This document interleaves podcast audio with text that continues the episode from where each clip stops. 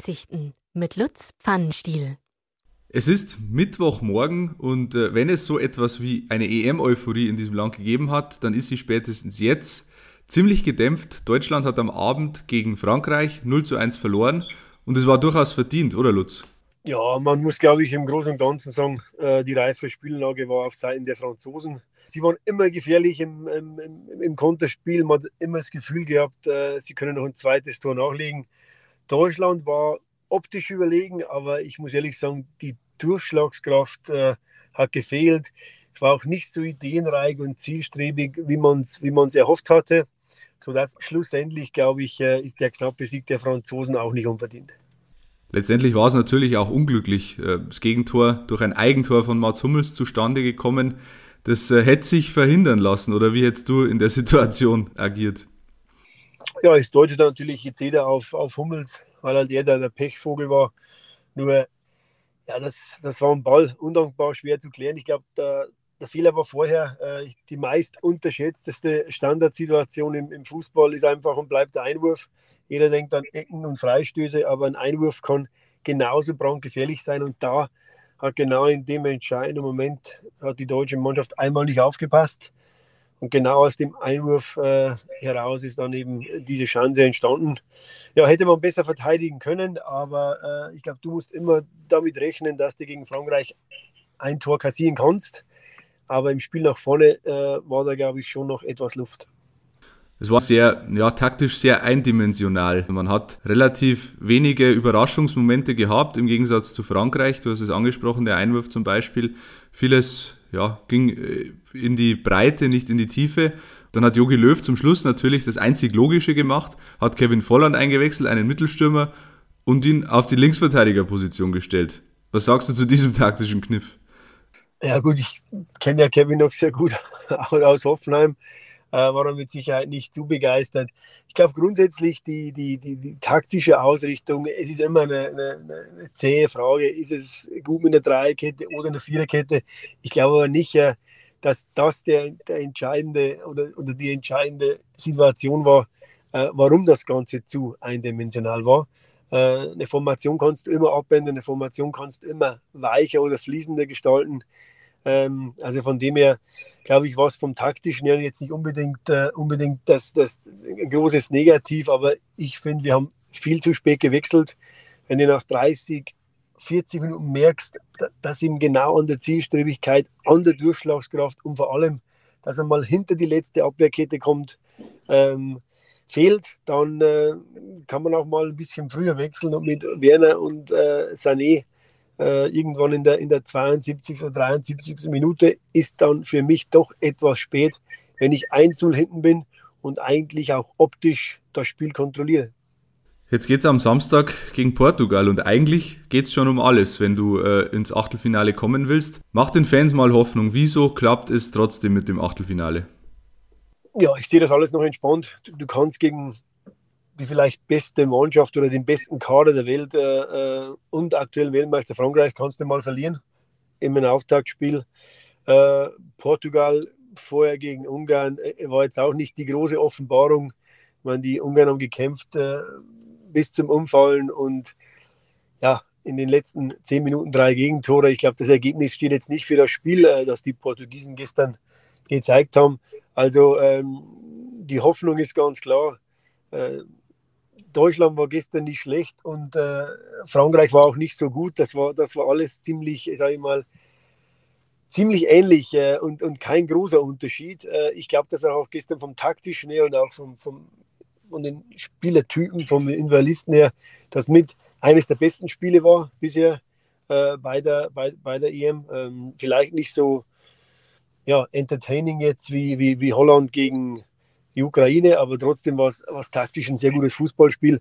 Ich glaube, die Deutschen müssen sich vor Portugal äh, verstecken sowieso nicht, aber brauchen sie auch keine Angst haben.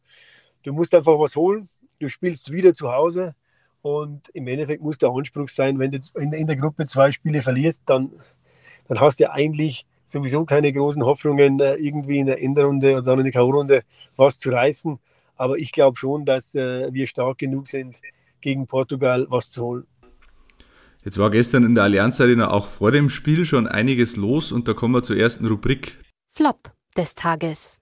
Ja, ich meine, äh, da, da, da, hilft eigentlich nur noch eins, äh, das ist Kopfschütteln. Wir sind in der Pandemie. Ähm, ich glaube, da gibt es Wichtigeres, als ein Zeichen zu setzen gegen irgendwelche SUVs und irgendwelche äh, Volkswagen-Verstöße in der Vergangenheit. Hätte man sich einen besseren Tag oder man hätte sich keinen schlechteren Tag aussuchen können. Das erste Mal wieder in Deutschland mit Zuschauern. Das ist einfach ein falsches Zeichen bei so einem Turnier. Und das Hauptproblem ist, wenn natürlich der Kollege dann das Teil nicht beherrscht und, und, und, und überhaupt nicht fliegen kann ja, dann ist das, ist das halt ein Gesundheitsrisiko für alle. Und das war so unnötig wie ein Kropf, äh, Leute in Lebensgefahr zu, zu, zu, zu bringen, äh, wegen, wegen, ja, wegen dem Thema, das uns, das uns zwar beschäftigt, auf Dauer momentan nicht wirklich beschäftigen sollte. Da gibt es wichtige Sachen äh, finde ich schon äh, etwas, etwas komisch. Das muss man zur Einordnung sagen, ein Greenpeace-Aktivist ist mit einem äh, Gleitschirm, einem motorisierten Gleitschirm auf dem Rasen der Allianz Arena gelandet und dabei wurden zwei Personen so verletzt, dass sie ins Krankenhaus mussten. Ähm, war alles andere als eine gelungene Aktion. Eine gelungene Aktion wiederum ist unser Top des Tages. Ja, das muss dann äh, definitiv das Tor von Patrick Schick gewesen sein gegen die Schotten. Wahrscheinlich, also bisher definitiv das schönste Tor dieser EM. Wahrscheinlich eines der schönsten Tore bei EM-Veranstaltungen überhaupt. Ähm, also wirklich die Orientierung von Patrick Schick zu sehen, dass der Torwart da so weit draußen steht, dann vor allem auch den Schnitt, den er an den Ball hatte, und dann so perfekt getimt. Also das war ein absolutes Schmankerl. Und äh, ja, allein schon wegen dem Tor haben die Tschechen den Sieg gegen die Schotten verdient gehabt. Was sonst noch los war. Was auch äh, positiv ist, ist die Stimmung in den Stadien. Man merkt, wenn äh, wieder über 10.000 Leute in, in der Arena sind, macht es einfach einen riesen Unterschied von der Atmosphäre her. In Budapest war das Stadion sogar ganz voll, mitten in einer Pandemie. Was hältst du davon? Absolut hirnrissig. Also äh, es ist absolut okay, dass man eine gewisse Zuschauerzahl zulässt, wie in München. Ich fand, das war, war gut organisiert. Du siehst das auch in den meisten anderen Stadien mit, mit einer bestimmten Prozentzahl der Auslastung, wo alles ganz klar kontrollierbar ist. Aber dann, dann stehen auf einmal in Budapest 60.000 Leute ohne Masken, Schulter an Schulter. Und dann stellt sich halt bei mir die Frage, ob das äh, komplett verantwortungslos ist oder einfach nur undurchdacht eine Marketing-PR-Masche. Also ich fand das schon äh, das falsche Zeichen in dem Moment. So sieht's aus. Den Ungarn hat es nichts gebracht, 0 zu 3 gegen Portugal. Der erste Spieltag ist rum, dieser Vorrunde. Was ist so dein generelles Fazit? Was hat sich ähm, hervorgetan als positiv und negativ? Ja, ich glaube, ich, äh, man muss schon nochmal zurückkommen. Der Moment, der, glaube ich, allen äh, im Kopf steckt, ist die der Kollaps, äh, die Verletzung von äh, Christian Eriksen, ich glaube, das, das wird uns noch ein paar Wochen oder vielleicht länger beschäftigen. Ähm, das ist, glaube ich, auch der, der negative Moment äh, bisher oder der einprägendste Moment äh, dieser Veranstaltung. Vom Fußballerischen her muss ich sagen, äh, zeigt sich, dass äh, viele der, der, der größeren Mannschaften schon etwas Probleme haben. Die Spanier haben jetzt gegen Schweden auch nicht unbedingt geglänzt.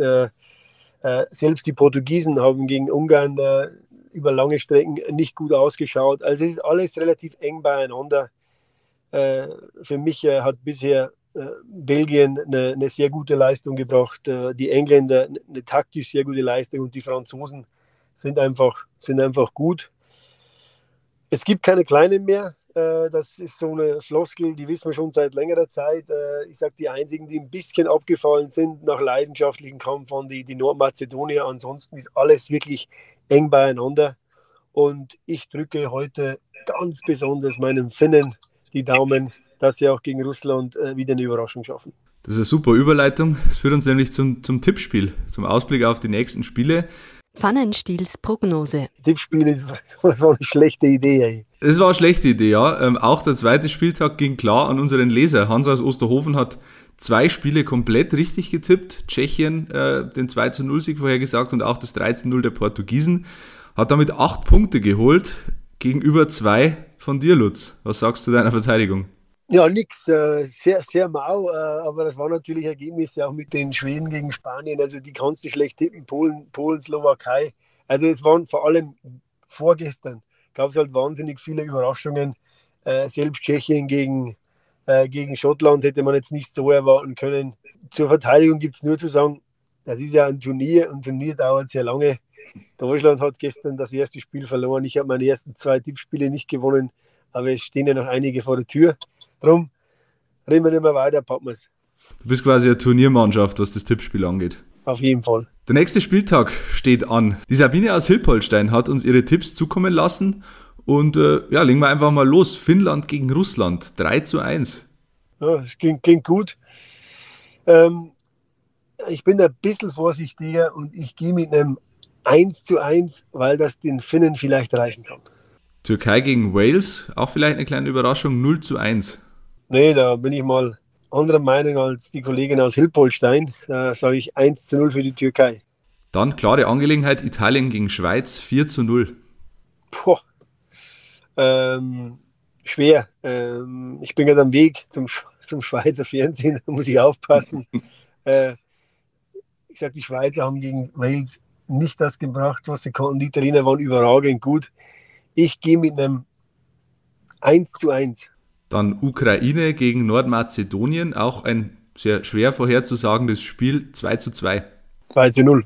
Dänemark gegen Belgien, gibt es auch eine Überraschung laut Sabine, 2 zu 0. Nee, die äh, Dänen werden alles reinhauen, um für Eriksen zu spielen. Nur ich glaube, vom Kopf her ist das nicht so einfach, das alles einfach so wegzuschieben. Ich würde da mit einem 2 zu 0 Sieg für die Belgier gehen. Und dann Oranje gegen unser Nachbarland Österreich, Niederlande gegen Österreich 3 zu 1. Ja, da bleibe ich mal genau bei dem gleichen Ergebnis, das sage ich auch ein 3 zu 1. Dann äh, schauen wir, wie das ausgeht. Und äh, die nächsten Spiele möchte ich noch präsentieren. Da bitte ich wieder um die Tipps unter heimatsport.pmp.de. Es gibt wie immer ein äh, zweiwöchiges Freiabo der Heimatzeitung zu gewinnen. Und dafür müsst ihr nur diese Spiele richtig tippen.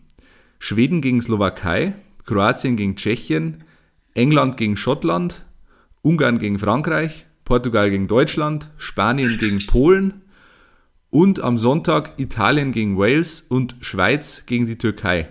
Das ist ein sehr langer Spieltag, weil natürlich dann das Wochenende dazwischen liegt. Bis Freitagmorgen am besten lasst uns eure Tipps zukommen und dann, wie gesagt, gewinnt ein zweiwöchiges Freiabo der Heimatzeitung.